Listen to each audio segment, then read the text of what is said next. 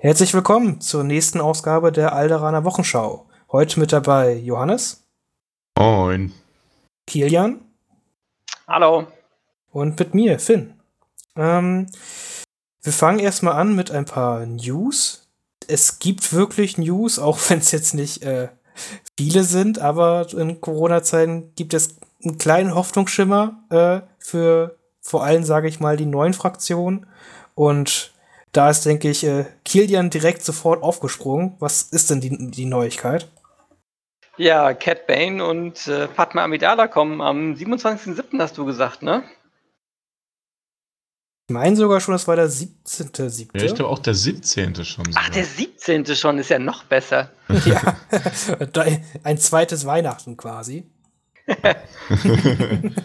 äh, das heißt, die äh, ersten Agentenerweiterungen für die neuen Fraktionen äh, sollen dann erscheinen. Wir wissen noch nichts genaueres, was jetzt mit den Special Forces Einheiten dazu passiert, ob die auch noch im Juli kommen oder dann erst danach. Äh, da ist FFG Asmodee einfach nicht ganz so großzügig mit genauen Informationen, äh, aber wir freuen uns erstmal, dass wieder neue Figuren für uns irgendwann mal da sind. Ja. Ich hoffe ja immer noch drauf, dass wir die, die restlichen Karten von Padma noch zu Gesicht ich wollte gerade sagen, das würde ja. dann auch mal langsam ein Spoiler für Padma heißen. Ja. Kö könnte man meinen, dass es ein Monat hin ist. Ne? Äh, mhm. Also, ich, ich nenne FFG, ich weiß, dieser Podcast ist einer eurer Lieblingspodcasts. Ihr hört den auch immer fleißig. Ähm, also, wir, wir, könnten, wir würden das übernehmen, die Spoilers doch zu machen. Ja. Auf jeden Fall.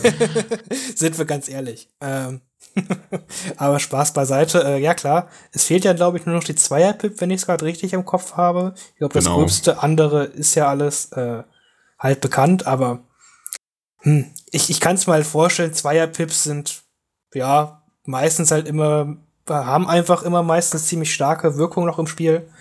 Deswegen möchten die Klone das wahrscheinlich auch haben. Gut, ähm, das waren halt schon die großen Neuigkeiten, die wir verkünden können. Ähm, und jetzt wollen wir auch gleich ins Thema reingehen. Wir haben uns äh, ein bisschen was. Äh, ja gut, wir haben noch eine negative Neuigkeit, oder? Oh ja, bitte.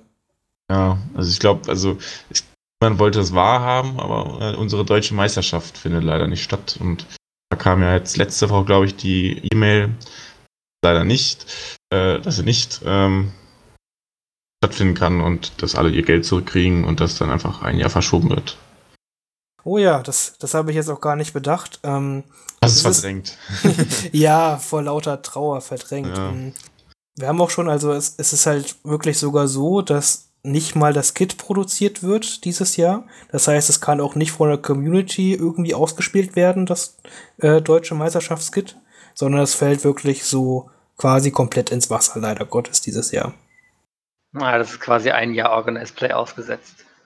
Ja, genau. Also wer Glück hat, kriegt halt noch die Sachen, die halt quasi Anfang 2020 produziert wurden. Da gibt's ja auch, glaube ich, ein Kit, habe ich jedenfalls schon mal gesehen. Mhm. Aber viel mehr wird dieses Jahr wahrscheinlich schwierig für Organized Play zu organisieren. Mhm. Schade. Ja, wirklich, aber gut. Äh, das ist nun mal wahrscheinlich eines der geringsten Probleme zurzeit. Äh, aber es ist natürlich trotzdem ärgerlich. Äh, und wir hoffen, dass wir bald wieder ein normales Hobbyleben haben können. Äh, und deswegen auch schon wieder zu den erfreulichen Dingen, nämlich unserer Folge hier. Wir haben uns ein, äh, denke ich, interessantes Thema rausgesucht. Wir haben schon mal ja, letztes Jahr ein bisschen angesprochen. Wir möchten noch mal über die Fraktionsidentitäten der vier Fraktionen, die wir jetzt haben, sprechen. Und da haben wir halt heute äh, Johannes als Rebellenspieler dabei und Kilian als Separatistenspieler. Und wir wollen dann quasi ein bisschen über die Fraktionen sprechen, wie die sich entwickelt haben und so weiter. Mm. Aber zunächst einmal, äh, Kilian, eine Fraktionsidentität. Was würdest du äh, dir vorstellen, wie würdest du das beschreiben, jetzt auch auf äh, Tabletop bezogen oder generell? Naja, ich denke mir das immer so, wenn ähm, ich einen neuen Spieler habe, der quasi das Spiel noch nicht kennt und der Interesse hat, das Spiel anzufangen, dann muss ich dem versuchen, möglichst allgemein zu beschreiben, wie sich äh, eine Fraktion mit einer Armee spielt. Und ähm, muss ihm das halt so schmackhaft machen, dass er darauf Bock hat. Ähm, ihm aber auch ganz klar vermitteln, was denn vielleicht Stärken und Schwächen sind und ja, wie, wie, das, wie sich das auch auf dem Spielfeld spielt. Sind da viele Modelle, sind da wenige Modelle? Ähm, Habe ich vielleicht viele große Modelle oder ähm, ja, nur ein paar ganz kleine, ja. Ähm, und damit er auch ein bisschen Bescheid weiß, was ihn da erwartet. Und das ist so die Identität für mich. Ja, das ist eigentlich ein ganz cooler Anfang. Äh, quasi, was ist die Fraktion, was erwartet mich, wenn ich damit anfange zu spielen oder dagegen spiele? Was zeichnet die Fraktion aus? Äh, Johannes, wie würdest du da rangehen? Ja, ich, ich habe es ähnlich gemacht. Ich habe, wenn ich jemandem das Spiel beigebracht habe, habe ich ihn gefragt, ja, möchtest du Luke oder Vader spielen? Ne? Also ganz am Anfang. Und ähm, ich denke, das ist bei Star Wars ein durchaus wichtiges Kriterium, ne? dadurch, dass wir halt die Filme haben, dass wir die ganze Geschichte hinter diesem Spiel haben, hinter dem Tabletop haben, dass wir halt viele namhafte Charaktere haben, die halt ja ihre die halt in dem Film ihre Rollen spielen und ich denke, das ist ein ja quasi gibt jeder Fraktion dann auch da schon ein bisschen ihre Identität, wie wir es jetzt nennen wollen. Ne? Wenn es jetzt quasi bei den Rebellen Luke Skywalker ist oder halt Darth Vader. Ähm, jeder kennt die Charaktere und ich denke, das ist quasi dann schon mal so mal der Anfang. Und ja, je tiefer man dann in die Fraktion geht, dann kriegt man auch mit, ja gut, man kann auch vielleicht was spielen ohne diese besonderen äh, Helden. Und aber ich glaube, das ist immer ein guter Anfang gewesen, wenn man auf diese, diese namenhaften Charaktere eingeht. Ja, das ist wirklich ein sehr guter Punkt. Man muss sich ja überlegen, äh, ich denke, fast jeder von uns und auch für Leute, die sich für Star Wars Siege interessieren, ist in irgendeiner Art und Weise mit Star Wars groß geworden. Äh, und da hat man halt irgendwie ein bestimmtes Feeling an den Charakteren, mit die man den ganzen Film gesehen hat, wo man Serien und Bücher gesehen hat, Bücher gelesen hat da kommt halt einfach auch so eine bestimmte Vorstellung einfach über die ganzen Charaktere, wie die sich verhalten. Ne? Das ist eigentlich auch ein sehr guter Punkt. Und das ist ja das Schöne in Star Wars Siege. Man kann halt gerade diese coolen Charaktere äh, spielen, wirklich auf Schlachtfeld. Und was bis mir jetzt jedenfalls immer so vorgekommen ist, FFG hat einen sehr coolen Job gemacht, dass wann, wenn man halt jetzt Luke Skywalker halt hinstellt oder Darth Vader, dann fühlt sich das auch irgendwie so an, als würde man halt diesen Charakter halt spielen, weil das von den Fähigkeiten halt einfach passt. Ich habe jetzt noch keinen Charakter gesehen, ach, den hätte ich mir jetzt irgendwie anders vorgestellt, vom, vom, vom Mechaniken, die er haben sollte. Oder ist euch da schon irgendwas aufgefallen? Ja, Helden ziehen da immer ganz stark. Ja. Also ich meine, man hat ja, man hat ja seine Lieblingshelden da meistens. Und äh, wenn man den hat, also ich kenne das von einem Kumpel von mir, der hat halt gesagt, ich spiele Han Solo, ist mir egal, ich spiele Han Solo, weil er den so cool findet, ja, und das ist vollkommen okay. Und äh, ich denke auch, dass es, äh, wie, wie Johannes schon gesagt hat, das ist viel, was es dann ausmacht. Also ich würde dir da auch zustimmen. Ich, ich finde jetzt, äh, jetzt auf Anhieb keine Einheit, wo ich sage, hm, die Fähigkeit passt mir irgendwie gar nicht, so von dem, was man aus dem Film kennt.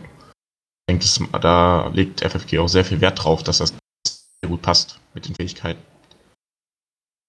Ja, auch wenn man es sich gerne wünschen würde, dass Darth Vader halt einfach schnell ist, über das ganze Schlachtfeld sprintet. Und Hat er aber nie gemacht.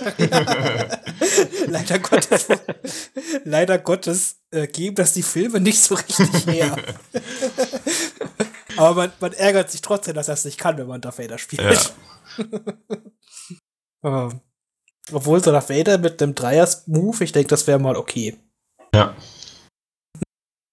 Ah, sehr gut. Äh, genau, also ich, ich denke, da haben wir euch schon mal ein bisschen vermitteln können, was wir jetzt eigentlich tun wollen. Jetzt neben halt der Fraktionsidentität wollen wir natürlich auch dann ein bisschen aufs Tabletop eingehen und sagen, okay, äh, was erwartet euch denn jetzt, wenn ihr diese Fraktion spielt, wenn ihr dagegen spielt äh, und was macht die Fraktion halt aus auf dem Tabletop dann im Endeffekt? Wie spielt die sich und so weiter und so weiter. Ähm, das ist natürlich jetzt ein kleiner Gegensatz. Wir haben jetzt halt einmal eine neue Fraktion, wo die Möglichkeiten noch ein bisschen begrenzt sind, aber man halt schon, denke ich, eine ganz gute Ahnung halt hat, wo es halt hingehen kann, noch mit dieser Fraktion. Und dann schon äh, auf der ganz anderen Seite die Rebellen, die halt schon sehr, sehr viele Releases hatten und auch, wo sich auch schon teilweise äh, die, sag ich mal, die das Meta komplett gedreht hat, was halt gut ist, was nicht gut ist und so weiter und sehr viele äh, Armeekonzepte schon gibt. Aber bevor wir da halt hingehen, mh, hm, Kilian, äh, du als unser Separatisten-Experte, hm, wo bei Fraktionsidentität waren, wenn du jetzt äh, von Film halt her denkst oder vom Tabletop, was erwartest du, wenn du halt äh, die Separatisten spielen möchtest Identität oder was erwartest du dann auch als Tabletop, wenn du da rangehst? Ja, also wenn ich mir die Filme angucke, dann äh, kommt mir eigentlich immer spontan diese Schlachtszene auf Geonosis in, das ist Episode 2, ne? Ja, Episode 2 in den Kopf, wo einfach diese gigantische Separatistenarmee und äh, gegen diese Klonarmee kämpft und einfach so viele coole Gadgets von den Separatisten darum fahren und laufen und sonst was machen. Und ich habe einfach super Bock, diese ganzen Gadgets zu spielen, ja. Und ich will abgefahrene Einheiten und Sachen, die nicht so standardmäßig aussehen. Und ich will halt viel Masse haben. Und das kommt, finde ich, im Moment schon relativ gut rüber. Ja, doch, das ist. Also ich denke eher an Separat, wenn ich bei Separatisten halt denke, also witzigerweise eher so an Episode 1, wie dann halt aus diesen ganzen Panzerwellen halt diese, also diese Panzer, diese Druiden halt so rausfahren und dann so aktiviert werden und dann diese zig Reihen an B1-Druiden halt hat. So, das ist so für mich auch so was Ikonisches. Äh, und ja, Johannes, du durftest es ja meistens, also wenn überhaupt auf der Gegnerseite ein wenig erleben. Äh, kannst du das so bestätigen erstmal oder was hast du noch für Eindrücke? Auf jeden Fall. Ähm, vielen B1-Druiden ne? Haben wir jetzt äh, dadurch wiedergegeben, dass in der Einheit einfach sechs Modelle schon Grund, äh, Grundwert her drin dabei sind. Ähm, aber was man natürlich nicht vergessen darf, sind die beiden großen Anführer, die wir auch in den Filmen oft zu sehen bekommen. Mit einmal den hustenden Grievous und dann Count Dooku, die beide ja den äh, Jedi auf der Republikseite immer die Stirn geboten haben und Dooku ja auch durchaus Anakin und Obi-Wan gleichzeitig in Schach halten konnte. Und ich denke, das drückt die Figur auch sehr gut aus. Ähm, werden wir bestimmt gleich ein bisschen genauer darauf eingehen, aber äh, die beiden sind schon echte Brecher und die können, glaube ich, sehr gut austeilen und können auch vielen äh, Einheiten auf der äh, Republikseite da die Stirn bieten. Ja, vielleicht nicht sogar nur auf der Republikseite, wenn man das ja. übergreifend macht. Ähm, ja, mh, mm, denke, das passt halt erstmal, wenn man halt, äh, wie würdest äh, du Kilian die auf dem Tabletop jetzt beschreiben? Wie, was, was erwartet einen, der jetzt mit den Separatisten sich nicht viel beschäftigt hat vorher? Äh, wie, wie spielt sich die Fraktion? Was macht sie aus? Ja, also, äh, wie wir das jetzt schon gesagt haben, das ist hauptsächlich, oder da steht viel Masse, da stehen viele Modelle. Johannes hat schon gesagt, eine Einheit B1-Druiden, von denen man meistens relativ viele dabei hat, ähm, hat man mindestens sechs Modelle. Meistens sind das sieben oder vielleicht sogar acht. Und das heißt, man baut meistens deutlich mehr Miniaturen auf als der Gegner. Und ich habe das durchaus schon oft erlebt, dass der Gegner keinen Plan hat, wie er das alles totkriegen soll, weil das einfach so viel ist. Ähm, ansonsten äh, ist es auch ganz klar, die, die Charaktere machen halt unglaublich viel her und die haben auch viel Bedrohungspotenzial einfach. Ähm, aber es gibt halt auch jetzt ähm, durch den AAT eben andere so Focus Pieces, die ähm, sehr gut sind und die halt auch dieses Feeling ausmachen. Ich meine, wir haben schon große Modelle mit dem, mit dem ATSC, ähm, aber auch durch diese riesige Base ist äh, der AAT einfach nochmal äh, ein ganz anderes Kaliber irgendwie. Und es kennt auch jeder das Teil und ähm, jeder weiß so ein bisschen, was auf ihn zukommt. Jeder weiß, dass dieser Panzer Tod und Verderben auf einen niederprasseln lässt. Ja. Ja, mh. Mm.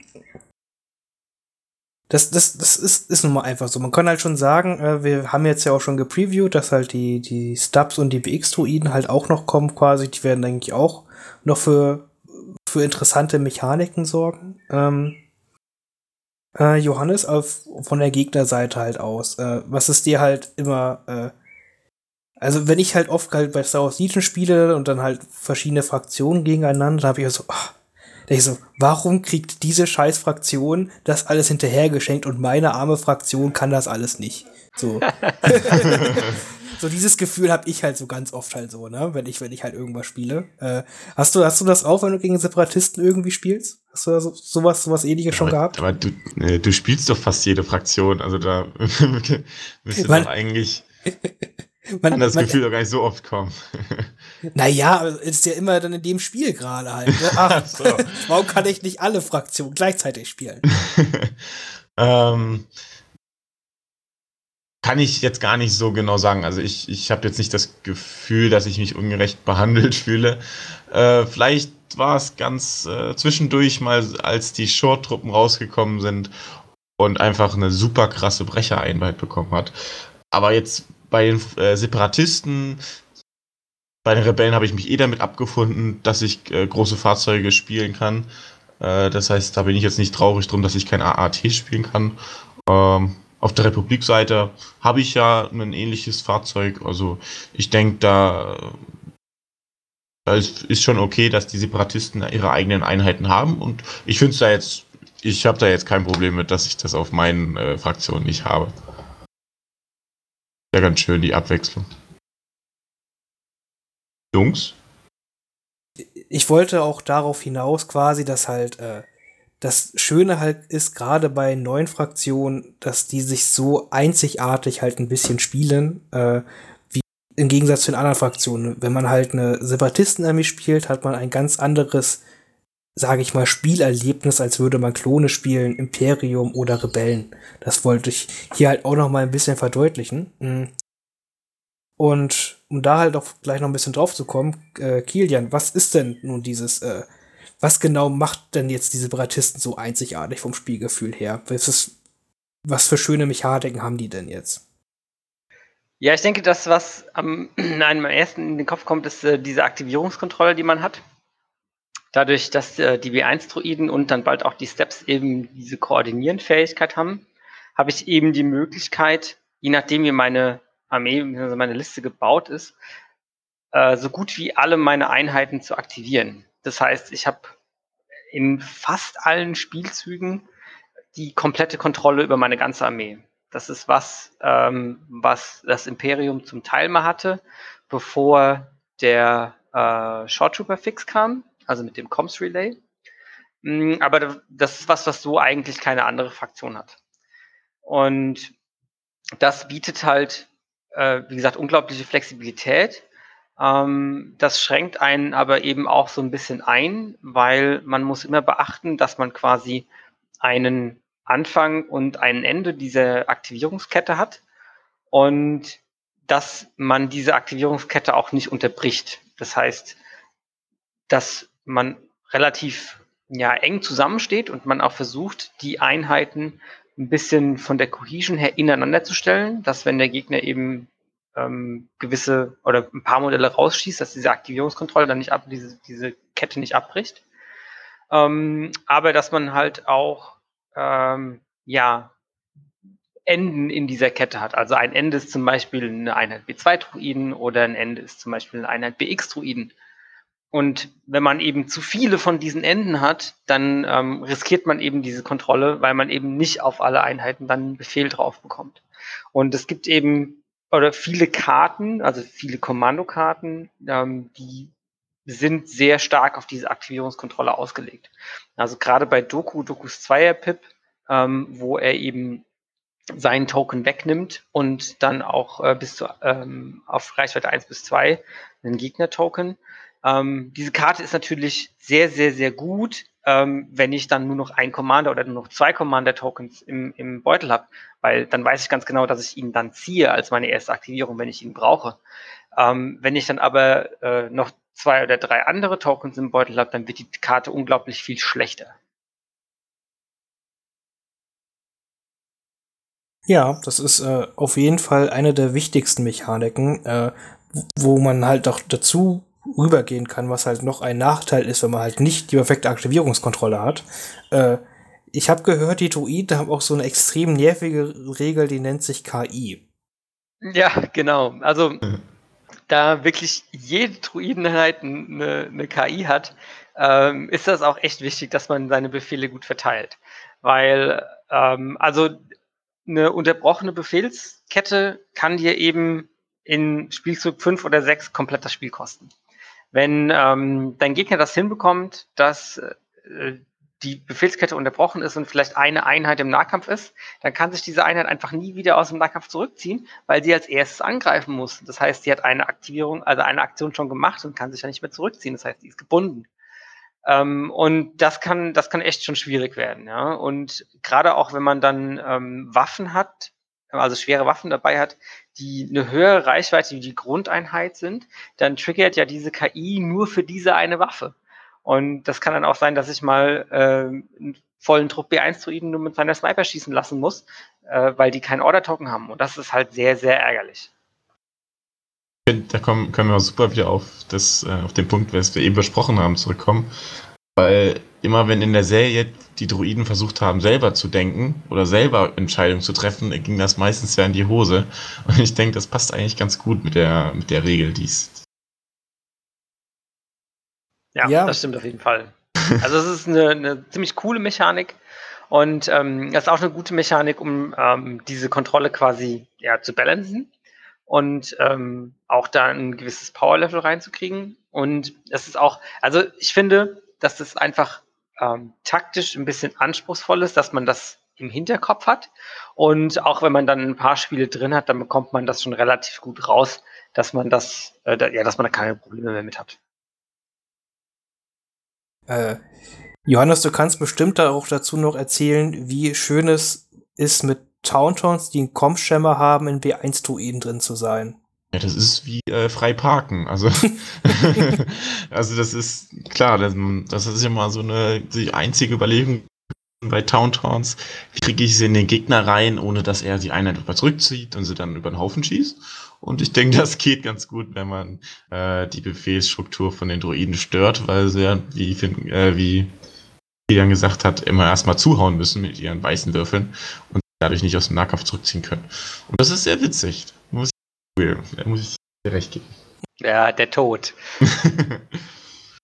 ja, muss, da muss man einfach auch sagen, da haben die Druiden vielleicht eine kleine Schwäche, also dieser Kommunikationssteuersender ist vielleicht jetzt nicht das häufigste Upgrade, was man auf dem Schlachtfeld. Das haben eher so ein paar spezielle Einheiten. Mm, aber gegen eine Druidenarmee ist dieser Kommunikationssteuersender auf einmal immer ein Vielfaches wertvoller als gegen irgendeine andere Art der Armee. Vor allem, weil er ja die 10 Punkte billiger geworden ist beim an Punkte-Update. Ja gut, 15 Punkte würde ich dafür, glaube ich, auch nicht zahlen möchten wollen unbedingt. Nee. Nur wenn ich vielleicht genau wüsste, dass ich gegen Druiden spiele. Aber selbst dann nicht. Schon das, viel gewesen. Das wäre aber auch sehr unfair, wenn man genau gegen Druiden dann die Kommschirme mitnimmt, wenn man weiß, das spielt dagegen. die das nie tun, sowas. das, das, das wäre wie, hä, meine Armee hat nur Flammenwerfer und Ionenwaffen? Das ist aber ein Zufall. Oh. ah, ja. Gut. Ähm, ja, ich, ich denke, damit haben wir, denke ich mal, zum Spielgefühl halt eigentlich schon mal ganz viel was gesagt. Das waren, denke ich, die wichtigsten Punkte. Was man halt noch sagen kann, was an Druidentrupplern halt auch ganz interessant ist und ganz cool ist noch an, von der Spielmechanik her, ist, dass die äh, quasi niemals niedergehalten sein können. Mm, und damit quasi niemals die äh, Aktionsökonomie halt verlieren äh, durch Suppression-Marker. Sie können halt nur paniken. Dann irgendwann äh, aber das lässt sich ja meistens durch strikte Befehle und andere Mechaniken ganz gut verhindern auf seinen wichtigen Einheiten. Deswegen das einfach auch ein sehr interessante und gute Mechanik ist. Klar, man kriegt halt auch keine bessere Deckung durch Niederhaltenmarker. Das ist ein kleiner Nachteil. Aber ich denke, diese, was einfach halt passt, ne, diese sehr gute Aktionsökonomie und dann die Aktivierungskontrolle. Das heißt, wenn halt alles nach Plan läuft in der Separatistenarmee, ist sie einfach sehr, sehr stark und läuft halt wie eine gut geölte Maschine. Okay. Ich habe gerade gelacht im Hintergrund. Ähm, ähm, und ja, und wenn halt aber da irgendwas gestört wird, äh, dann geht's dann doch ein bisschen in die Hose bei den Droiden. Jetzt, wo ja. ja, jeder, der schon mal gegen äh, eine Krennic, Mörser, Niederhalten, Sumpfliste gespielt hat, ähm, der weiß, wie widerlich das ist. Und ich glaube, da haben die Druiden auf jeden Fall einen Vorteil, dass man da einfach ähm, viel besser die Runde komplett durchplanen kann, während man bei vielen anderen oder bei den beiden anderen oder drei anderen Fraktionen ähm, manchmal auch dann Glück haben muss, um Niederhalten wegzuwürfeln, um beide Aktionen zu haben. Ich glaube, da ist das wirklich vom Stresslevel her ist das ganz angenehm, was man da mit den Druiden machen kann. Ja, das auf jeden Fall. Vor allen Dingen, weil es auch eben ähm, gerade mit strikte Befehle oder aggressive Taktiken ähm, Karten gibt, die diese Aktivierungskontrolle ja in die, in die Karten spielen. Ja? Und ähm, ich ja mit strikte Befehle immer ein Token von fast jeder Einheit wegnehmen kann. Was ich halt bei einer Rebellen oder also bei einer anderen Armee normalerweise nicht so kann. Genau. Ja, gut. Ähm, um das doch ein bisschen weiter jetzt abzuschließen, jetzt haben wir ein bisschen gesprochen halt, ähm, wie sich die Separatisten spielen. Jetzt wollen wir ein bisschen noch weiter äh, Content dazu geben. Äh, fangen wir ruhig mit Johannes an. Was hast du denn gesehen? Wie sieht denn jetzt der Druidenarmee konkret auf dem Tisch aus bei Star Wars Region? Was wird aus deiner Sicht da erst einmal gespielt? Und dann kann Kilian sagen, wie falsch du bist. okay. Ähm, naja, so los ging es ja mit der Grundbox und leider hatten wir auch sehr lange ja nur die Grundbox, bis dann ähm, ja, Count Dooku gekommen ist als zweiter Commander zum Beispiel. Und deswegen äh, habe ich jetzt die, die Druidenliste halt ein. Ich denke, es gibt so zwei, drei verschiedene Listen, die sehr gut sein sind. Und die erste ist halt, man hat einen der beiden starken äh, Commander und dementsprechend ähm, hat man dann meistens auch so um die eine 9, 10, 11 Aktivierungen ähm, und viele, halt sehr, sehr viele B1-Druiden. Ne, wir haben ja auch die B2-Druiden sind ja jetzt auch erst vor kurzem rausgekommen. Das heißt, äh, ich denke, der Kern wurde immer aus den B1-Druiden gebaut. Häufig ähm, ja mit der Reichweite 3 Waffe, um auch die, äh, diese kleine Schwäche von der KI nicht, äh, da nicht so viel Risiko einzugehen, dass man mit dem Raketenwerfer schießen muss, um, wenn man keinen Token hat und dann die restlichen Druiden nicht mitschießen können. Ähm, das, denke ich, war immer oft der starke Kern. Und dann am Anfang waren es ganz klar die Droidikas, die dann äh, ein, zwei Droidika-Einheiten, die da ähm, hinzugefügt wurden. Und ist man dann, glaube ich, auf, ja, auf neuen Aktivierungen gekommen. Ähm, bisschen geändert hat sich dann, als man, als halt Count Dooku rausgekommen ist, weil dann halt diese Double the Fall Liste entstanden ist, wir beide starke, starke Commander haben und das alles einfach mit B1 Druiden aufbauen, äh, auffüllen. Ähm, ich denke, da können, haben bestimmt schon viele schon mal Kontakt zu dieser Idee, dieser Listenidee gehabt.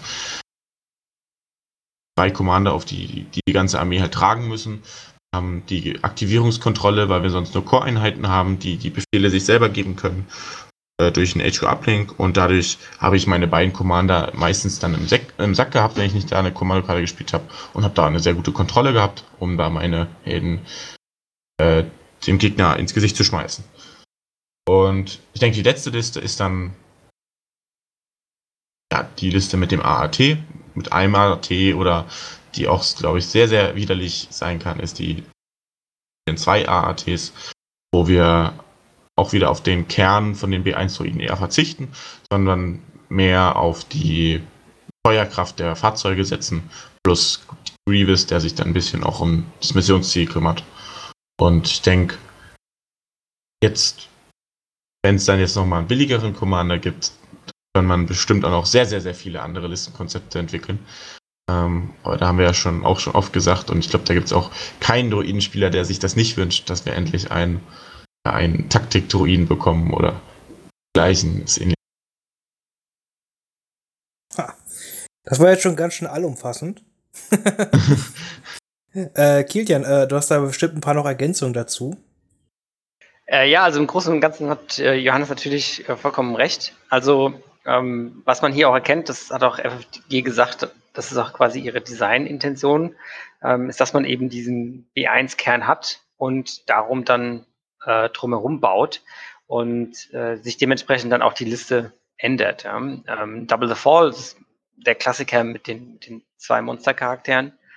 Ähm, der AAT ist auf jeden Fall eine super Einheit. Ja, jeder, der dagegen schon mal gespielt hat, weiß, wie viel dieser Tank kann. Ähm, und äh, Double AAT ist sicherlich auch eine gute Liste, vor allen Dingen, weil es einfach super konstanten Schaden macht. Ähm, was natürlich auch interessant ist, ist, äh, finde ich, ähm, wenn die BX-Druiden kommen, weil dann kann ich eben eine sehr starke Gunline machen.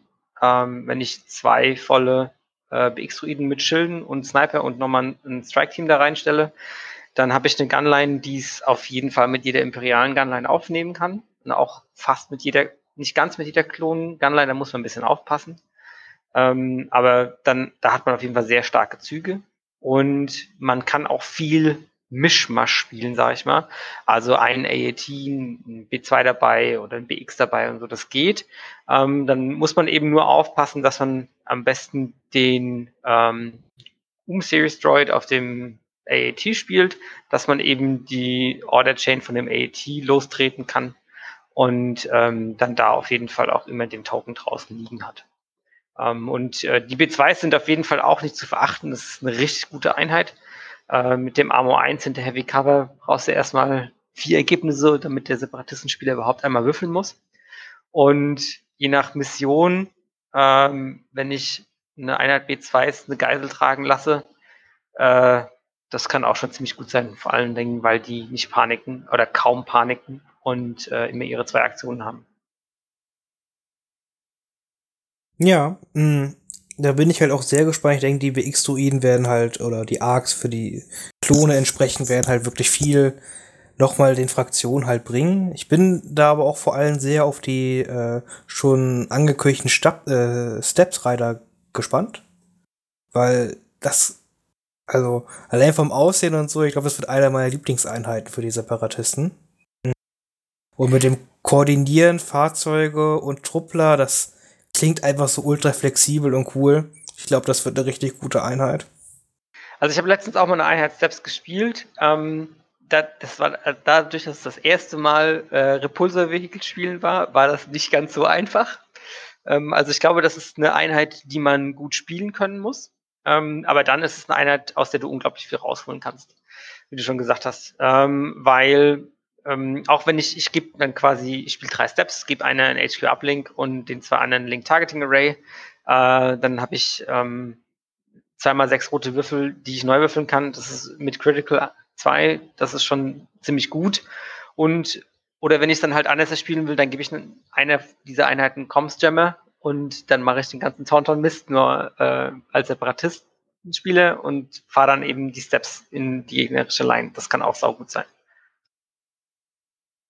Ja, es halt, sind halt quasi wie Speederbikes halt nur ein bisschen anders. Mhm. Die schmeißen zwar nur schwarze Würfel, keine roten, das wäre doch ein bisschen schöner.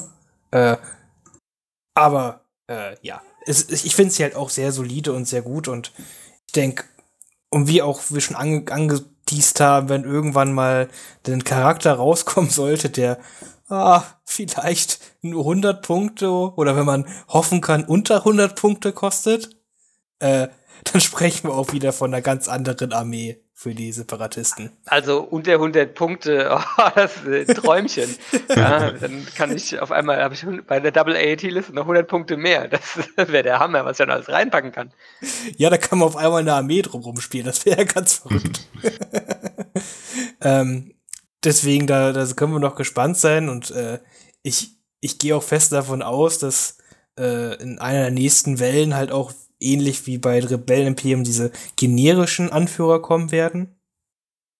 Mit halt den Erweiterungspack hier mit Comms-Typ und Re Reparieren-Typen und sowas. Äh, deswegen, ich glaube, spätestens dann kriegt man bestimmt irgendeine coole Auswahl, die bei den Druiden bestimmt sind, macht. Aber das ist natürlich alles eine Spekulation. Gut. Wollen wir jetzt noch was zu den Separatisten sagen? Ich glaube, das war eigentlich äh, relativ ausführlich. Ja, also von meiner Seite aus nicht. Oh, ja. Abgedeckt wieder. Ähm, und dann gehen wir gleich halt mal. Wir haben schon über eine der Lieblingseinheiten der Rebellen ein bisschen gesprochen. Äh, die ominösen Towntowns. Mhm. Bevor wir aber wieder darauf gleich halt gehen, mh, fangen wir jetzt dann direkt mit Johannes an. Mh, Fraktionsidentität Rebellen. Also man kennt, denke ich, sehr viel von den Filmen, auch von den alten Filmen natürlich dann direkt bei den Rebellen, aber was kommt bei, für dich als erstes in den Sinn, wenn du an die Fraktion Rebellen denkst? Ähm, ich denke ganz als erstes kommt mir da der Luke Skywalker in den Sinn. Der, ähm, der Sohn, Sohn, Sohn vom Darth Vader, der dann das Gleichgewicht wiederherstellen sollte, wenn ich das so richtig verstanden habe. Und ähm, dadurch, der, dadurch, dass er halt auch in der, Grund, in der Grundpackung war und wir ihn ja vom Anfang an Tour bekommen haben, ähm, hat er sich einfach durch die ganze Zeit in jeder Liste wiedergefunden und ähm, wird auch sehr, sehr gern gespielt, weil es einfach ein, ein, cooler Charakter ist und er sich auch sehr, sehr gut spielt und auch sehr, sehr mächtig ist. Und wenn ich dann weitergehen würde, denke ich, passt es ganz gut, dass die Rebellen Fraktion ist, die eine große Armee aufgebaut hat und dann in die Schlacht gezogen ist, sondern eher ja, wie halt kleine Terroristen immer mal hier angegriffen haben, mal da angegriffen haben, da einen Hinterhalt gespielt haben, äh, vielleicht da mal irgendwie jemanden überrannt oder eine kleine ja, einen kleinen taktischen Kniff äh, vorgebracht haben. Und ja, im Film haben wir, klar, wir haben die Schlacht von Hoth, wo wir ähm, ja, die Rebellen haben, die sich in Schützengräben verstecken, die ein Geschütz haben, die äh, mit den T-47 versuchen, die, die Läufer, äh, die AATs, äh, ähm, heißen die so? Ah, nee, AT-ATs, ne? AT hatten wir gerade. Hatten wir eh, ja, ja, ich, die AT-ATs ähm, ja nicht, nicht zu, zu zerstören, weil vielleicht die Feuerkraft nicht reicht, sondern halt versucht da mit diesen äh, Harpunen da, die haben die ja die da umflogen, um da die den Kippe zu stellen, dass die auf die Nase plumpsen. Und ich glaube, das trifft, das trifft aber auch, die Rebellen, ne? dass sie halt nicht sagen, ja, wir versuchen es mit Feuerkraft, die Gegner zu zerstören, sondern wir müssen halt uns was anderes einfallen lassen, um durch die Rüstung durchzukommen, ähm, um so ja, die Hoffnung am Leben zu erhalten und auch die äh, ein oder andere Schlacht so für sich zu gewinnen. Ähm, das ganze Element die, mit dem T-47, das ist so eine eigene Geschichte. Habe ich am Anfang sehr verfolgt, aber dann sind wir, glaube ich, dann sind viele Rebellenspieler dann der Meinung gekommen oder zum Standpunkt gekommen, dass es sehr, sehr schwierig ist, mit dem Flieger das zu vollbringen, was in den Filmen gemacht wurde. Ähm, obwohl er dann ein bisschen äh, billig, günstiger geworden ist. Aber es ist, glaube ich, sehr, sehr schwierig mit, äh, mit bei den Rebellen mit Fahrzeugen und quasi voller Offensive zu.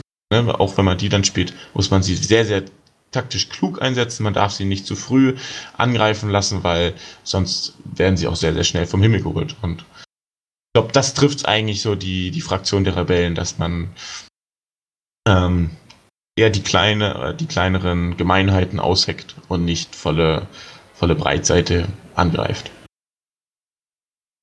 Also bei mir ist jetzt nur das Wort Terrorismus hängen geblieben. Ähm, das war ja wieder klar. äh, aber äh, ich denke, dass äh, im Endeffekt passt es halt ganz gut. Es ist halt, es sind einfach Guerilla-Taktiken, die die Rebellen halt anwenden mussten, um gegen das Imperium überhaupt eine Chance zu haben, weil einem offenen, fairen Krieg natürlich. Äh, fairen Krieg. ja. Ja, ja äh, man, man, man hört zum Glück nicht raus, wer hier welche Fraktion hauptsächlich spielt. Ähm, Nein. Aber du hast ja recht, also im offenen, fairen Krieg, dann sähe es, glaube ich, sehr, sehr schlecht aus für die Rebellen.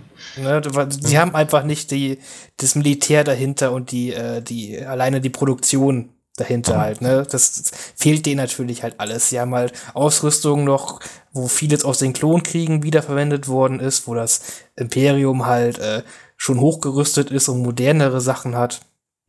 Genau, haben viele Attentäter. Wir haben ja im Rogue One haben wir, sind wir da ja so ein bisschen reingekommen. Häschen. Wir haben das bestimmt auch öfter mal so taktischen Rückzug. Luke musste auch mal verschwinden, kam dann wieder und ich glaube, das trifft es ganz gut. Ne? Ein bisschen locken. Hier mal angreifen, da mal angreifen.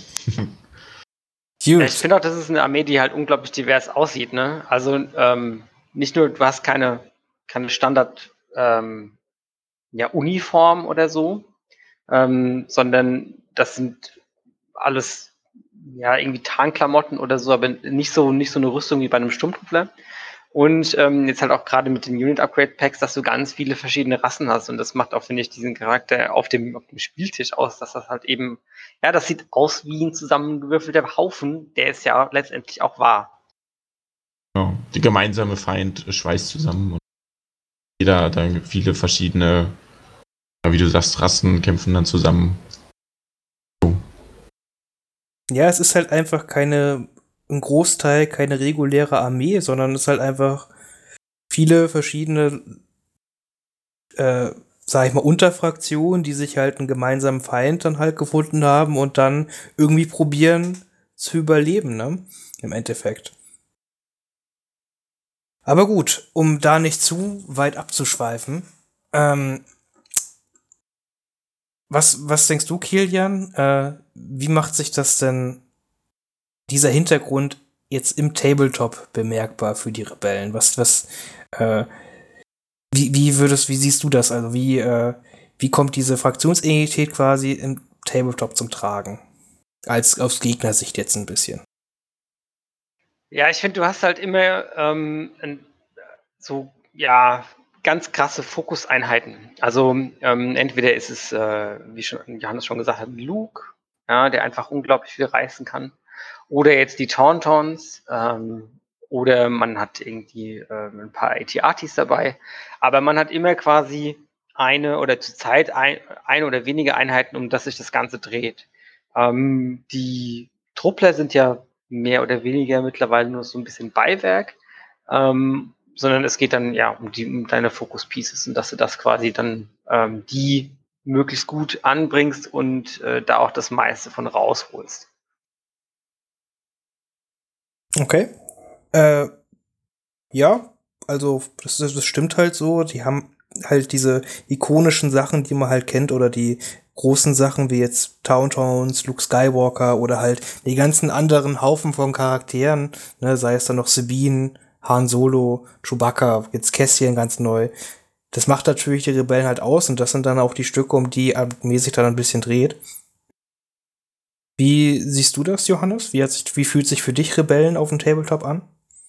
Ähm, wenn also ich jetzt die letzten Spiele jetzt in der Liga gegen Rebellen gespielt habe, ähm, hatte ich immer so Problematik, ich weiß gar nicht genau, welche Einheit ich da beschießen soll, weil dann steht bei den Rebellen steht dann da Luke Skywalker und der steht dann meistens im Sichtblock. Dann haben wir Kässchen, der so weit weg steht, weil er endlich äh, einen Snipergewehr hat, welches endlich weit schießen kann, dass ich da gar nicht hinkomme. Dann läuft dann ein Droide rum, den ich nicht abschießen kann, weil ich erstmal davon ausgehe, dass es mein eigener ist mit seiner äh, Inkognito-Fähigkeit.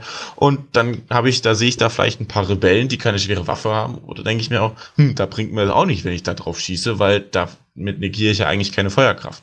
Und das ist, glaube ich, das trifft es ganz gut. Einfach, ähm, ne, man hat nicht diese Heavy Hitter äh, in der, im Fernkampf, wo man gegen vorgehen kann. Ne, wie bei Imperium die Voreinheiten, wo ich sage, ja gut, wenn ich die wegkriege, dann habe ich auf jeden Fall schon mal einen Kern weg. Gibt es bei den Rebellen nicht so richtig. Du hast viele, viele Einheiten, du hast viele Helden, die natürlich auch sehr gut ja, durch das Gelände durchschlängeln können, um dann äh, im Nahkampf zu kommen und dann ist es oft dann auch schon zu spät. Und ähm, das ist, glaube ich, dann, da wird man dann oft immer, wenn man gegen Rebellen spielt, dann vor Probleme gesetzt. Würdest du sagen, wo, wir, wo mir es gerade einfällt, dass äh, Rebellen halt mit die Fraktion ist, die am abhängigsten davon ist, dass Gelände auf dem Spielfeld auch richtig steht? Ähm, ja, gut. Ich denke, abhängig ist, ist viele Armeen. Ähm, aber ich denke schon, dass dadurch, dass Rebellen ja die, die etwas schlechtere Rüstung hat als zum Beispiel die, Sturmtruppen und die Klone, ähm, ist es schon wichtig, dass die dann auch manchmal in Deckung stehen. Weil es gab auch schon oft genug die Situation, dass sie trotz Deckung äh, und äh, also, also trotz schwerer Deckung äh, genügend Modelle verlieren gegen die großen Würfelpools. Und natürlich ist es sehr wichtig für die Einheiten, für die Listen, die Nahkämpfer haben, dass sie auch ein paar Modelle äh, Stücke haben, die kompletten Sichtblock bieten, dass man ähm, halt über die zwei, drei Runden, die man braucht, um an den Gegner ranzukommen, nicht schon direkt über den Haufen geschossen wird. Und da kann es durchaus sein, du recht, dass sie vielleicht sogar am abhängigsten sind. Ja, so, so kam es mir halt immer vor, weil gerade nicht nur, es muss halt nicht nur Gelände da sein, dass man halt Deckung halt hat, wie du halt gesagt hast, weil ja. also es muss halt auch Gelände sein, wo ich mich halt verstecken kann. Klar, eine Sabine, ein Luke, die haben jetzt erstmal einen guten Safe, auch mit Dodge-Marker und sowas, ne? Aber die haben eigentlich gar keinen Bock, diesen Safe benutzen zu müssen. wenn man ehrlich ist. Ja, gut, also ich meine, wenn, wenn man jetzt sagen würde, ähm, wir spielen auf einem Spielfeld ohne Gelände, ich glaube, da würde ein Imperium-Spieler eher Ja sagen als ein Rebellenspieler. Auf jeden Fall.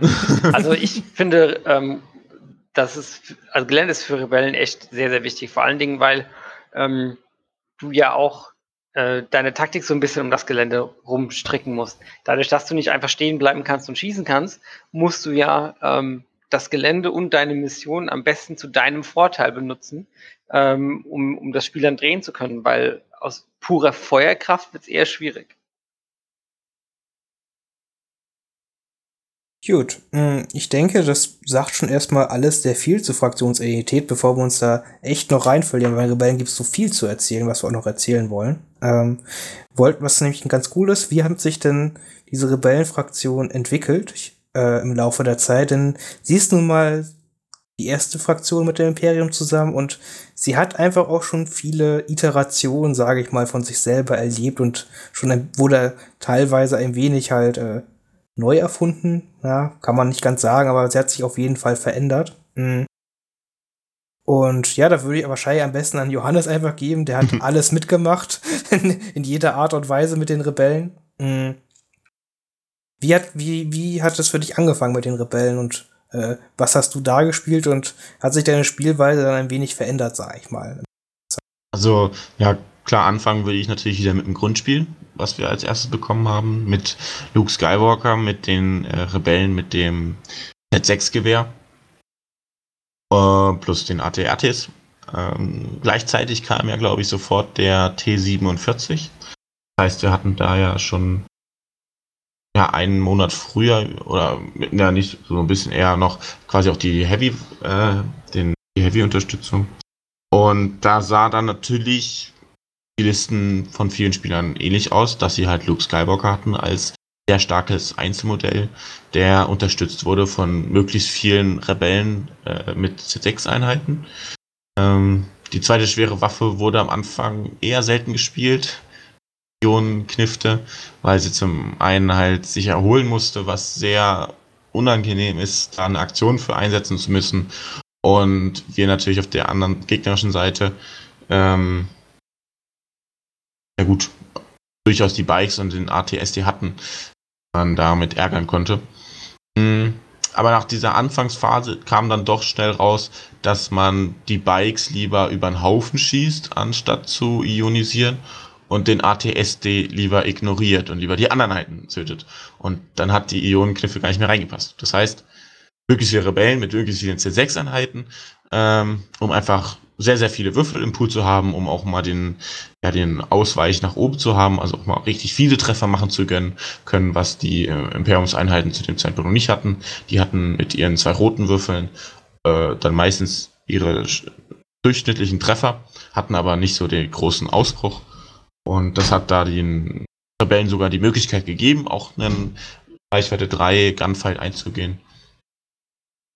Äh, ja, meine zweite Phase, also ich weiß nicht, ob es so die Meta-Phasen gab, aber meine zweite Phase war dann ähm, unter anderem, als dann Leia draußen war, als dann die zweite Coinheit kam mit den Flottentruppen, als dann die Wookies kamen. Da habe ich dann zum ersten Mal so eine Nahkampfliste ähm, oder eine kurze Reichweiten Fernkampfliste äh, ent entdeckt und ich denke, die war auch sehr, sehr, auch eine sehr, sehr gut zu der Zeit. Das waren dann Flottentruppen zusammen mit Wookies, zusammen mit Leia, zusammen mit Chewie. Ähm, möglichst auch mit der Zweifel von Leia die Einheiten nah an den Gegner ranbringen und man mit der enormen Feuerkraft, die einem dann geboten wird und mit viel Pierce den Gegner auseinandernehmen. Und wenn man erstmal in der Reichweite ist oder auch die Wookies im Nahkampf hatte, dann sah es schon sehr, sehr gut aus, die Rebellen. Und ähm, denke, das war eine sehr, sehr witzige Zeit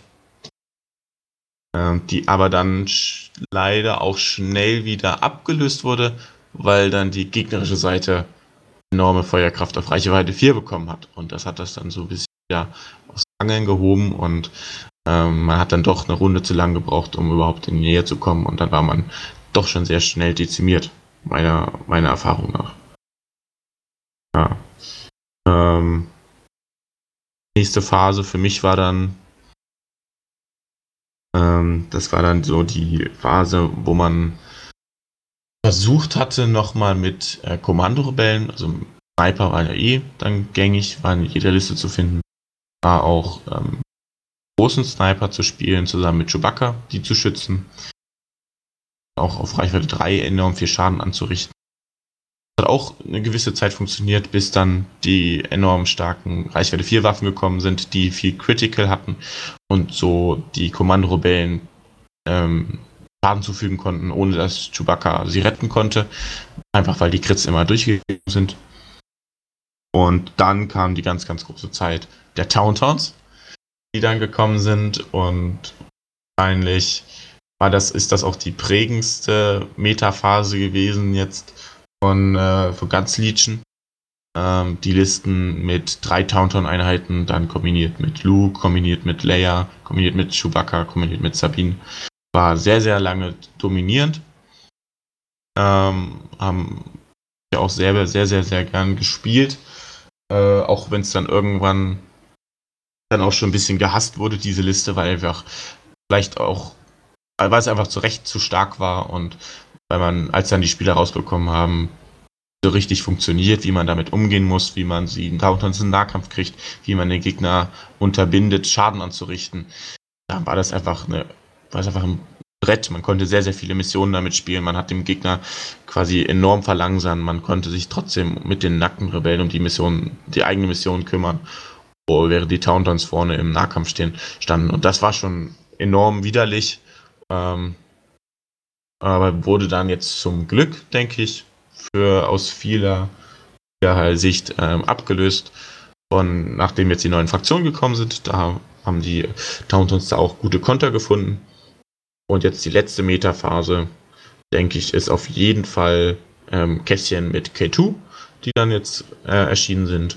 Und da haben wir wieder dieses schöne Element mit, ähm, dass wir ja auch vor allem mit K2 so ein Element haben, äh, was man taktisch sehr, sehr klug spielen kann.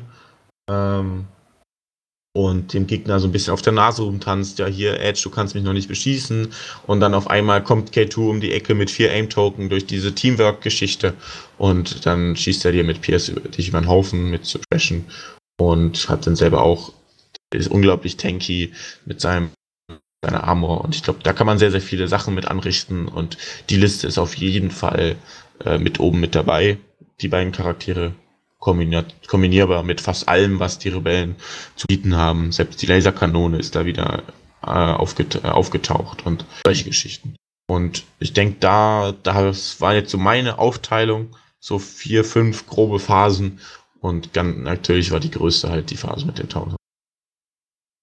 Ja, das war jetzt auch, auch wieder sehr äh Du musst, musst nicht bremsen, du musst nicht bremsen. nee, ach, es, es, es ist ja auch vollkommen okay, es ist sehr interessant, wie du das halt erlebt hast. Ähm, was man halt sagen muss, ist jetzt halt ähm, von diesen Phasen, dass jetzt äh, das nicht heißt, wenn jetzt eine Phase vorbei ist, dass die halt komplett rausgedrängt ist. Ich denke, Taunton-Einheiten kann man gerade jetzt auch mit einem guten Bit und den Vital Asset-Missionen auch sehr viel mitmachen und die Gegner immer noch ganz schön toll ärgern. Ja, auf jeden mhm. Fall. Das wollte ich, das wollte ich nicht ausschließen, aber. Genau, ja. genau. Äh, das wollte ich auch nochmal betonen, dass halt viele von diesen alten Phasen halt immer wieder hochgekommen sind, das Konzept halt immer noch gibt. Mhm. Kilian, äh, du bist ja noch nicht ganz so lange dabei. Äh, hast du jetzt schon da, findest du das so jetzt so wieder, was der Johannes so erzählt hat? Oder sind dir noch andere Tricks oder kleine Archetypen von Listen aufgefallen für die Rebellen? Äh, also ich bin quasi mit der mit der Towntown-Phase eingestiegen und ich weiß noch, als mit, ich mit der äh, mich entschlossen Phase. hatte, habe ich dann auch ein paar Podcasts gehört und es war einfach jeder Podcast war voll, wie, wie abartig stark doch äh, Tauntons sind und wie abartig stark doch ähm, Short Trooper sind. Äh, und ich habe auch auf Turnieren schon gegen Tauntons gespielt und gerade dadurch, dass ich ja noch nicht die Aktivierungszahl hatte, hatte ich eigentlich überhaupt keine Chance. Ne? Ähm, du stehst dann mit acht oder maximal neun Aktivierungen und der Gegner hat elf oder zwölf. Das heißt, die Tauntauns kommen alle am Ende. Also, das ist gefundenes Fressen für den Tauntaun-Spieler. Ähm, von daher, ja, passt schon, passt schon relativ gut, ähm, was der Johannes gesagt hat. Ähm, ich ich freue mich auf die ganze ähm, Cassian und K2-Meta, weil ich es einfach ein unglaublich cooles Duo finde und weil man damit auch sehr viel machen kann, was einfach ja Spaß macht und sehr diesem Thema und diesem Spielgefühl der Rebellen entgegenkommt, finde ich. Ja, man kann damit auch so ultra coole thematische Listen halt bauen. Ne? Ich denke, so ein Scarif-Listen halt mit Jin und dann noch Pathfinder und sowas, das ist halt nicht mal auch ultimativ kacke, wenn man das mit Kästchen zusammenspielt, sondern da kann man echt, denke ich, spielbare Listen draus halt machen, die dann auch sehr stylisch sind. Ja. Gibt dadurch halt auch anderen Einheiten wieder also die Möglichkeit, in Listen aufzutauchen auf Turnieren. Ja, wo, denk da an Jin, ich denke da an die Pfeffer, ja. Ja, einfach, äh, und ganz oft, äh, was ich halt auch relativ, wenn man wieder so eine alte Einheit halt rausholt, dann, äh, und der Gegner, die halt lange nicht gesagt äh, was konnte die noch mal? was hatte die für Command-Karten? Ja, stimmt. äh, ich hatte letztens halt Hahn gespielt, mh, gegen, gegen einen halt Klonspieler, der halt also jetzt auch jetzt nicht unbedingt Hahn halt von erster Stunde an kannte, sondern halt nur, weil nebenbei halt gehört hat, dass es ihn halt gibt, so ein bisschen. Und dann so, ha, das sind Hans Command-Karten also? Das, das, das ist ja ganz schön fies. Ja. Das so, ist ja auch das Coolste an Hahn. Ja. Die Command-Karten. ja, Aber da haben wir wieder das super Element mit den Gegner in die Suppe spucken, finde ich. Hahn. Ja, das kann auf jeden Fall. Ja. Ja, das ist, das ist, denke ich, auch sein erster Auftrag. Genau. Einfach den Gegner ärgern und stören. Und der Gegner weiß nicht, welche Karte er spielen soll, weil er doch wieder nicht spielen darf. Ja, und dann ist Hahn eh doch zuerst dran. Obwohl der genau. andere Cunning ist und der Einser Pippa. Und dann kriegt er seine Karte doch wieder zurück, weil dann noch Chewbacca dabei ist. ja. Dann kommt ja. das Ganze wieder von vorne. Ja. Also das, äh, deswegen da, das finde ich halt auch irgendwie das Schöne, dass halt immer mit so neuen Releases und so man wieder einen anderen Blick auf äh, ältere Einheiten halt werfen kann. Ne? Ja. Und das ist, das, das liebe ich an, an, an so Tabletops. Eine neue Einheit kommt, auch wenn nur die Einheitenkarte rauskommt, äh, gespoilert wird. Und man kann wieder von ganz von Anfang jede Einheit so ein bisschen, man denkt über jede Einheit nach, mit welcher Einheit kann man sie kombinieren, wo sind irgendwelche witzigen äh, harmonieren, äh, ja, Kombinationen. Und das, das, ja, es braucht natürlich viel Zeit, aber es ist halt irgendwie, gehört für mich definitiv zum Hobby und zu diesem Tabletop dazu, da halt die Zeit reinzustecken und drüber nachzudenken, welche Einheit, welche Einheit gut. Genau, also sehe ich halt genau. Es ist halt das das ist der Reiz halt so, ne? Die ja. halt den Hobbyaspekt, äh, den man halt hat, um die eine schöne, coole thematische Armee halt aufs Tisch erstmal zu stellen, dann einfach halt die Synergien rausfinden, dann halt gucken, was für Tricks kann man machen, womit der Gegner nicht rechnet und äh, wie oder wie kann man einfach effizient spielen. So, das sind einfach so schön viele kleine Rädchen, an denen man drehen kann und ja, deswegen spielen wir es halt, weil es einfach so ein cooles System ist und so ein schönes Hobby. Ja, damit hast du ja auch bei Rebellen gerade auch den Einheitenpool. Du hast ja so viele Kombinationen, die du machen kannst. Ja, arme Separatisten. Ihr kriegt auch noch euer Spiel. mm, gut, also wo wir jetzt darüber gesprochen haben, äh, wir haben es auch schon ein bisschen angedeutet, äh, aber fangen ruhig mal hier an. Vielleicht sieht, was siehst du denn jetzt zurzeit an wenn du halt siehst, okay, ich muss gegen Rebellen spielen, mein nächstes Spiel in irgendeiner Liga oder sonst was, äh, was denkst du, also an was für Listentypen denkst du, musst du vorbereitet sein? Ach, das ist hart. Ähm, also klar, Tauntaun-Liste auf jeden Fall. Ähm, ansonsten alles, was so, ähm, also Triple ATRT finde ich eigentlich auch sehr gut. Äh, vor allem, weil im Moment immer noch relativ wenig ähm, im Meta unterwegs ist, was äh, gut ist gegen Armor. Bei mir in den Listen auch. Ähm, und da ich ähm, noch nicht dagegen gespielt habe, ähm, ich habe auch schon gehört, dass so Jin Cassian Listen ziemlich fies sind, weil die einfach Runde 5 und 6 ähm, die Missionsziele sichern können. Und äh, da hätte ich, glaube ich, einfach überhaupt keinen Plan, wie ich dagegen vorgehen soll. Äh, am besten sie vorher abschießen. wow. das ist eine Antwort auf viele Fragen. ja, ich, ich, ich spiele halt viel Imperium. Das ist eigentlich relativ simpel gestrickt dann. Ja. Schritt 1 Zielmarker, Schritt 3 abschießen. Kill it with fire. ja, gut. Ähm, ja, ich, das ist ja auf jeden Fall, auf jeden Fall richtig und Sachen. Ähm, Johannes, möchtest du jetzt sagen, was siehst du jetzt gerade bei Rebellen für Archetypen so oder für Listentypen, die man auf dem Turnier sehen kann, wenn man jetzt, äh, worauf sollte man sich vorbereiten? Um, ich denke immer, also immer wenn man seine Liste baut, sollte man schon darauf vorbereitet sein, ähm, gegen die alte Triple Taunton Liste zu treffen. Also ich glaube, da sollte man auf jeden Fall einen Plan haben, denn ähm, nur durch halt verschiedene ja, Mechaniken kann man sie halt dann doch stoppen. Und da sollte man auf jeden Fall dann schon drüber nachgedacht haben.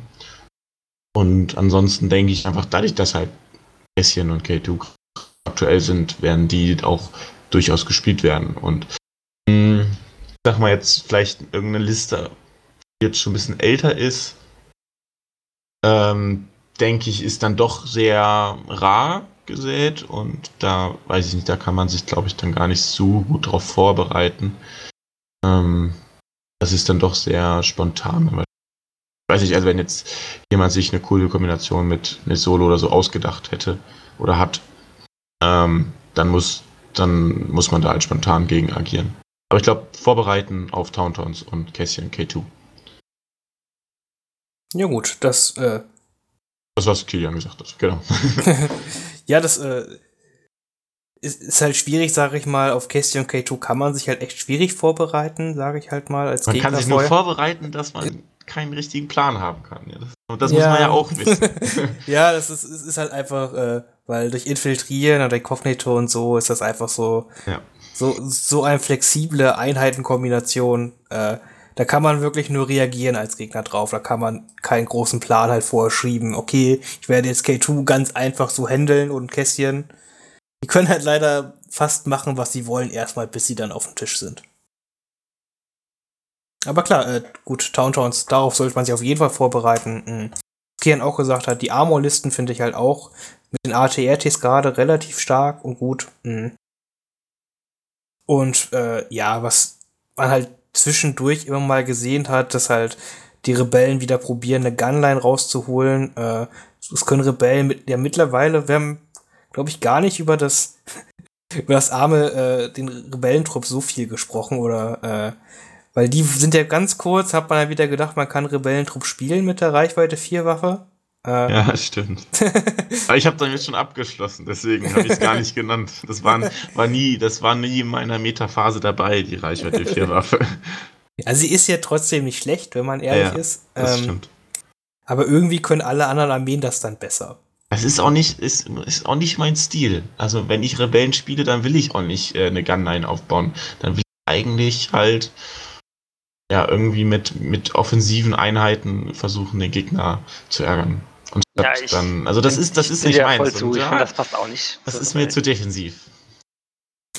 ja. Dann spiele ich doch lieber Flottentruppen mit der äh, Shotgun. Uh. sechs, sechs Einheiten, easy. Da habe ich schon mal drüber nachgedacht.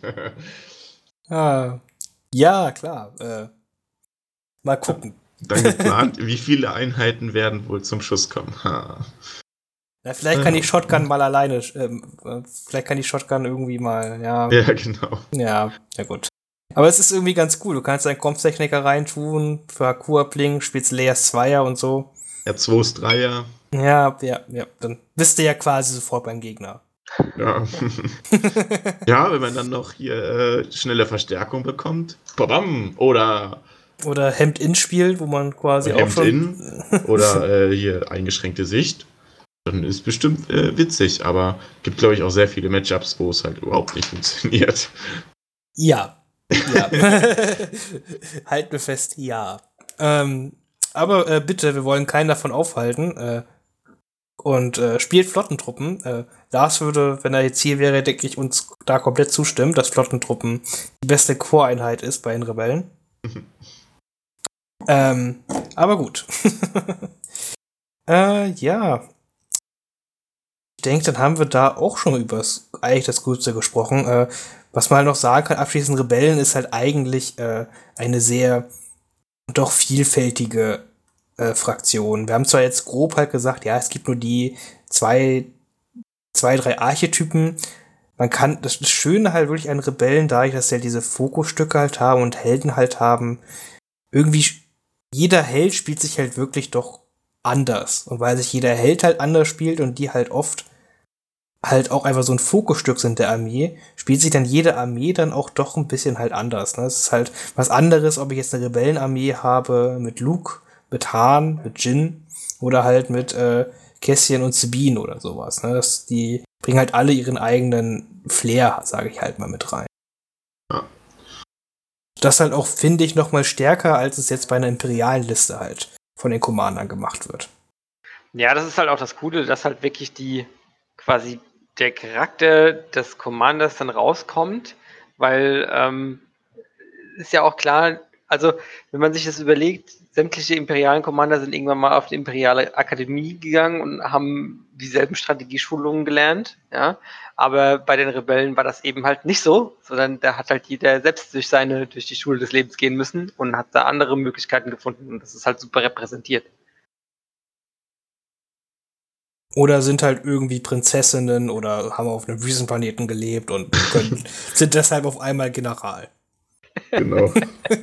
Oder waren Schmuggler. Ja, das. Sie haben halt sonst keinen, der den Job macht.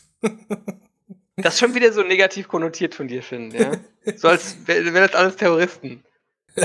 ja, hm, mein Gott. Das Wort habe ich ja ins Spiel gebracht. Ich bin quasi da komplett unschuldig an diesem Thema. Ja, ja. ja, hm, ich denke aber, ich hoffe mal, es gibt euch trotzdem aber erstmal einen guten ersten Einblick, halt, so wenn ihr euch nicht viel mit Rebellen beschäftigt habt und auch so, wie wir sie Zeit halt sehen. Ich denke, Rebellen waren schon immer eine starke Armee und werden auch weiter eine starke Armee sein. Ich denke, es freuen sich alle tierisch auf die äh, angekündigten Mandalorianer. Da bin ich sehr gespannt, wie ich glaube, die wird den Rebellen auch noch mal eine ganz andere Richtung und Flair geben können. Weil, also, das ist eine Rebelleneinheit, die einen roten Safe hat, als ja. Einheit. Wahrscheinlich auch Jetpacks kriegt und ja. nochmal mobil und ah.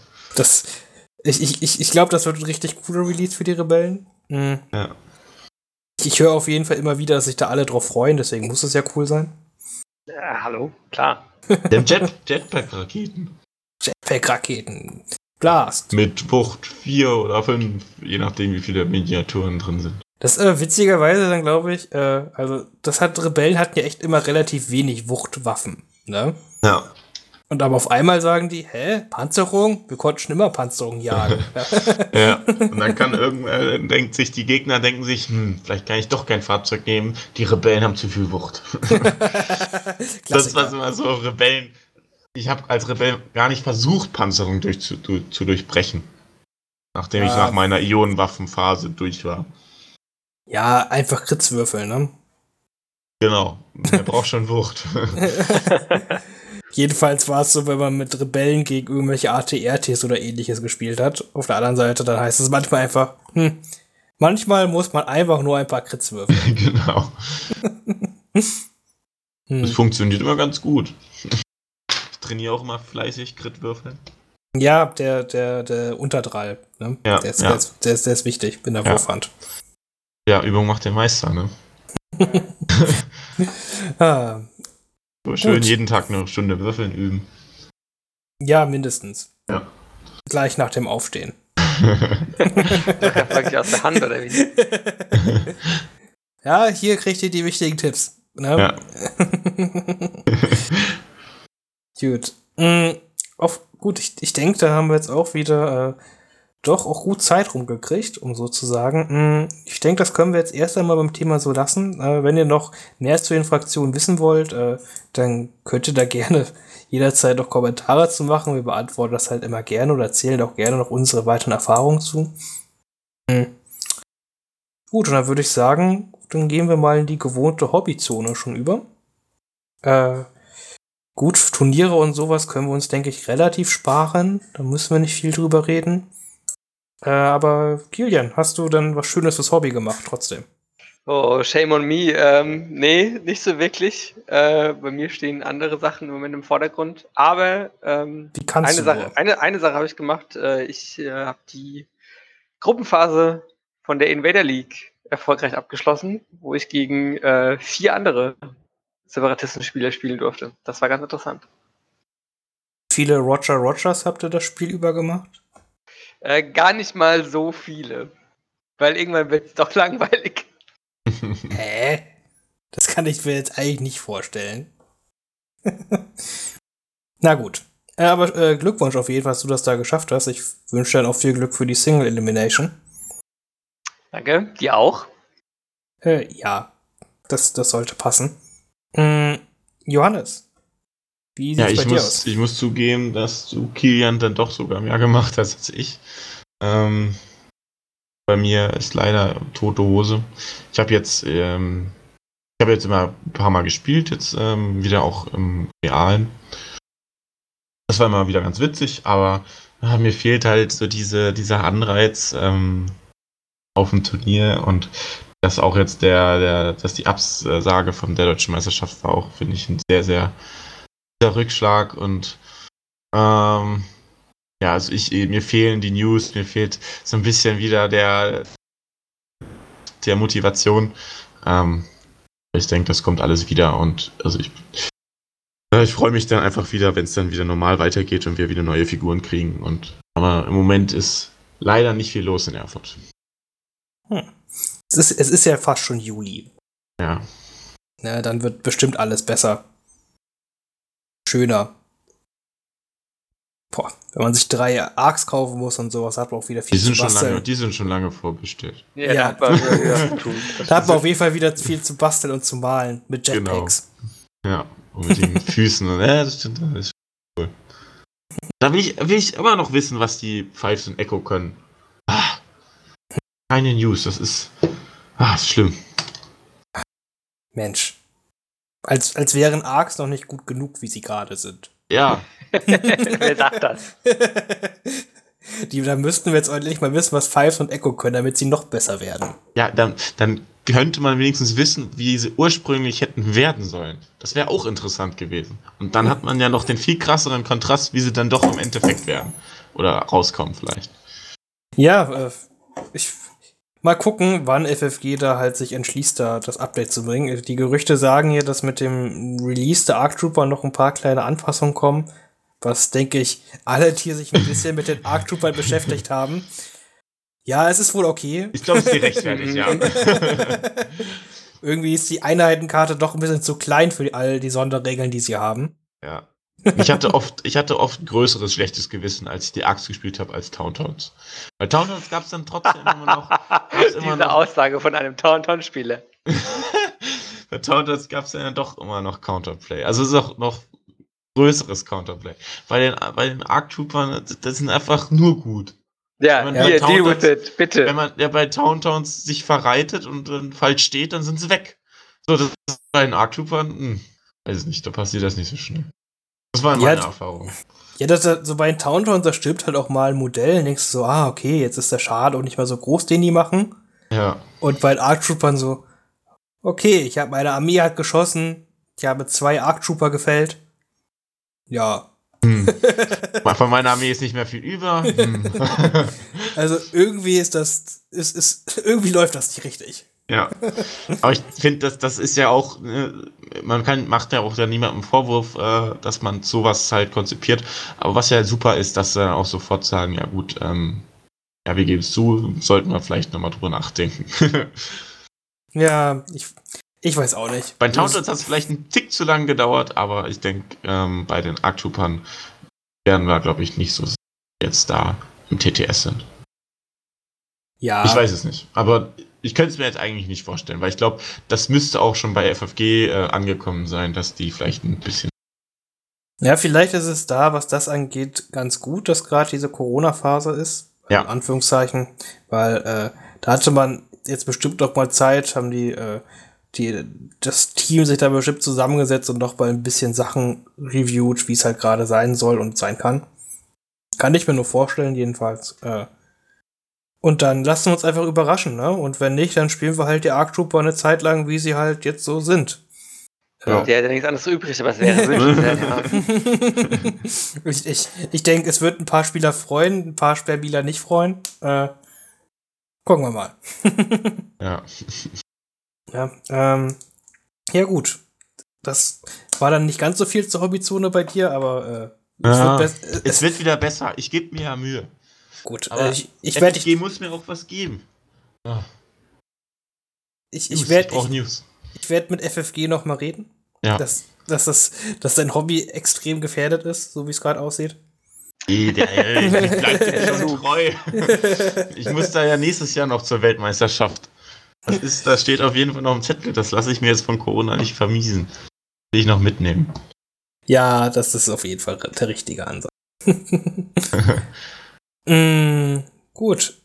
Dann äh, gehe ich bei mir ganz fix in die Hobbyzone über. Ich habe sehr viel gemalt und gebastelt. Äh, es hat leider davon nichts mit Star Wars Legion zu tun, zu meiner Schande, weil ich einfach nichts mehr dafür habe. Also ist, auch, ist auch FFG schuld. Mhm. Ja. Äh, und sonst, ja, äh, ich habe halt das Glück, in Anführungszeichen, dass ich halt ein paar Leute halt habe, die halt in meiner näheren Umgebung wohnen, die halt kein Problem haben und mich auch gerne mal besuchen für ein Spiel. Mhm. Das heißt, ein paar Spiele kriege ich halt immer noch unter. Ich spiele auch zwischendurch natürlich die TTS-Liga halt ein bisschen mit. Hm. Und ja, das heißt, äh, Spiele und so kriege ich halt alles, aber es, es, es, fehlt natürlich halt wirklich was. Ne? Wir haben halt bei uns halt sonst einen Spieleclub, der sich wöchentlich trifft und so. Das fällt, fehlt natürlich alles. Und Turniere natürlich auch merklich, die halt fehlen. Und ja, das ist ein bisschen traurig, aber man, man kommt schon zurecht gerade so. Mhm. Ja. ja, und sonst, wie gesagt, male ich halt ein bisschen von diesem komischen 40k gerade ein bisschen ganz, ganz viel rum, weil mir die Modelle einfach doch noch so gut gefallen. Hast du da mhm. den Space Marines auch den Sturmtruppenköpfe gegeben? ich habe irgendwie bei Facebook manchmal so Bilder gesehen, wo das. Dieses Projekt ist super geil. Das sind irgendwie, ist gerade so innen, oder? So gerade Trend. äh, also, die, äh, dieses Projekt ist halt wirklich cool. Das sind richtig geile Umbauten, muss ich sagen. Ja, ja der macht das schon echt professionell. Ich habe gerade eben auch die, die Death Trooper von ihm gesehen. Also, das ist schon, das ist schon echt gut. Groß hat er das gemacht? Ich habe jetzt letztes die Garde gesehen. Ähm, ja, also die hat er jetzt gerade eben erst veröffentlicht. Ähm, die haben auch alle nochmal so ein, so ein, so ein Zielding quasi auf der Schulter und so. Also sieht schon cool aus, hat er wieder gut gemacht. Also für jeden, der das nicht weiß, ähm, es gibt einen Community-Menschen, ähm, der viel in der ähm, Facebook-Legion-Gruppe unterwegs ist. Der äh, nimmt quasi ähm, Space Marines von 40k und bastelt die jeweils äh, in imperiale Modelle um und macht so seine 40k Legion Hybrid Armee fürs Imperium. Und die Sachen sind wirklich sehr, sehr schön. Das, die hat er aus Infiltrators gebaut. Ist ja interessant kennst ja sogar noch die, die einzelnen Space Marine Unterschiede. Ja, bei natürlich. Mir bei mir sind es alles nur Space Marines. Hä? Ich, ich, ich, du hast ja nicht meine Vitrine gesehen, aber ich habe jede Art von Space Marine hier in meiner ja, Vitrine. das Schlimme ist, glaube ich ihm noch. Ja. Es ist ja auch wahr. Meine, meine, meine, Vitrinen schmücken nur Herr der Ringe. Noch, also eben Star Wars. Ja. Konnte ich noch nicht abgeben, die sind noch zu schön. Auch wenn ich mit dem Spiel eigentlich fertig bin. Ah, ja, doch, ach, Herr der Ringe war auch ein schönes System. Ja, war sehr lang, sehr schön. Aber als man dann mitgekriegt hat, uh, es gibt Spiele mit guten Regeln, äh, musste ich dann doch wechseln. das, das beschreibt leider das Herr der Ringe-Feeling. Ja.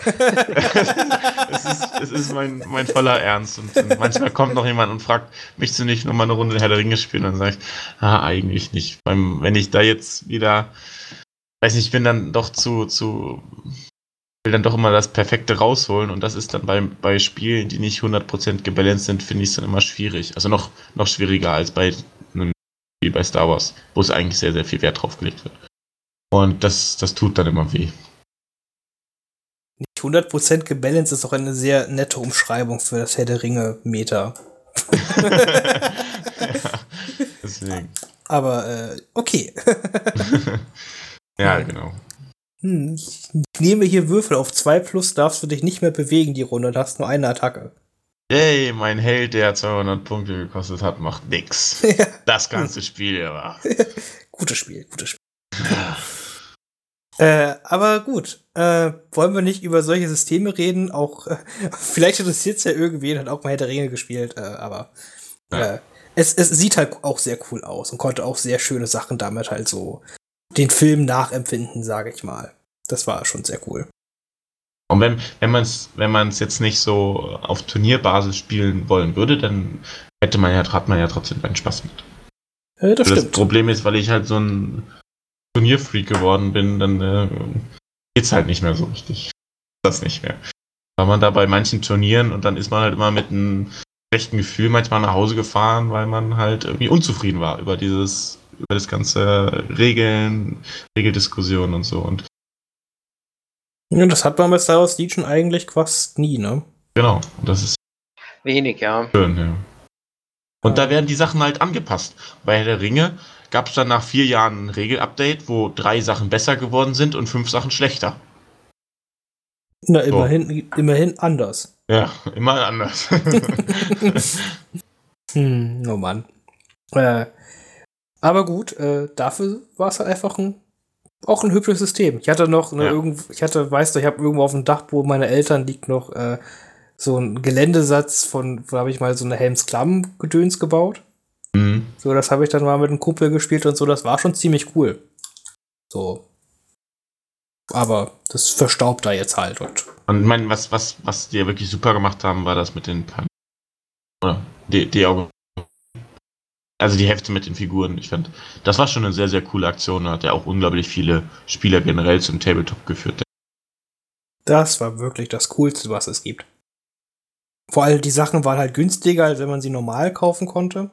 Genau. Erheblich. Und du hast halt auch noch so Zeug gehabt, konntest dir Dinge angucken, Malanleitung. Ach, das war das Beste, was GW jemals rausgebracht hat. Ja, und dadurch, dass es ja jede Woche, alle zwei Wochen gekommen, rausgekommen ist, hatte man ja immer was zu tun. So, man ist ja immer wieder an Ball zurückgekommen. Ich weiß Ja. gar nicht, in welchem Takt kam das? Ein Zwei-Wochen-Takt, oder?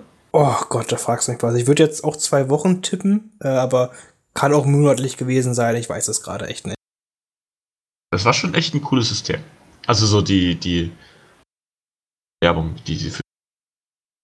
Ja, und ne, das, äh, da waren halt auch echt coole, da habe ich echt so, ge was habe ich ange angefangen mit Geländebau dadurch, da war halt auch coole Anleitung, wie man halt Geländedinge baut und so. Das war echt, äh, hat mir Spaß gemacht. Ja. Ja. Nun gut, wir sind jetzt wieder gar nicht abgekommen. Äh, hier, es gibt andere Tabletop, spielt sie, sch- spielt sie sie nicht. Spielt in Star Wars. genau. Äh, gut. Äh, damit was zusammen spielt Star Wars Legion. Es ist das beste Tabletop, was ihr spielen könnt. Und ich denke, mit den Worten können wir uns auf jeden Fall auch jetzt verabschieden. Ja. Ne? gut. Dann äh, ne, bis zum nächsten Mal und äh, ne, noch eine schöne Zeit bis dahin. Tschüss. Ciao.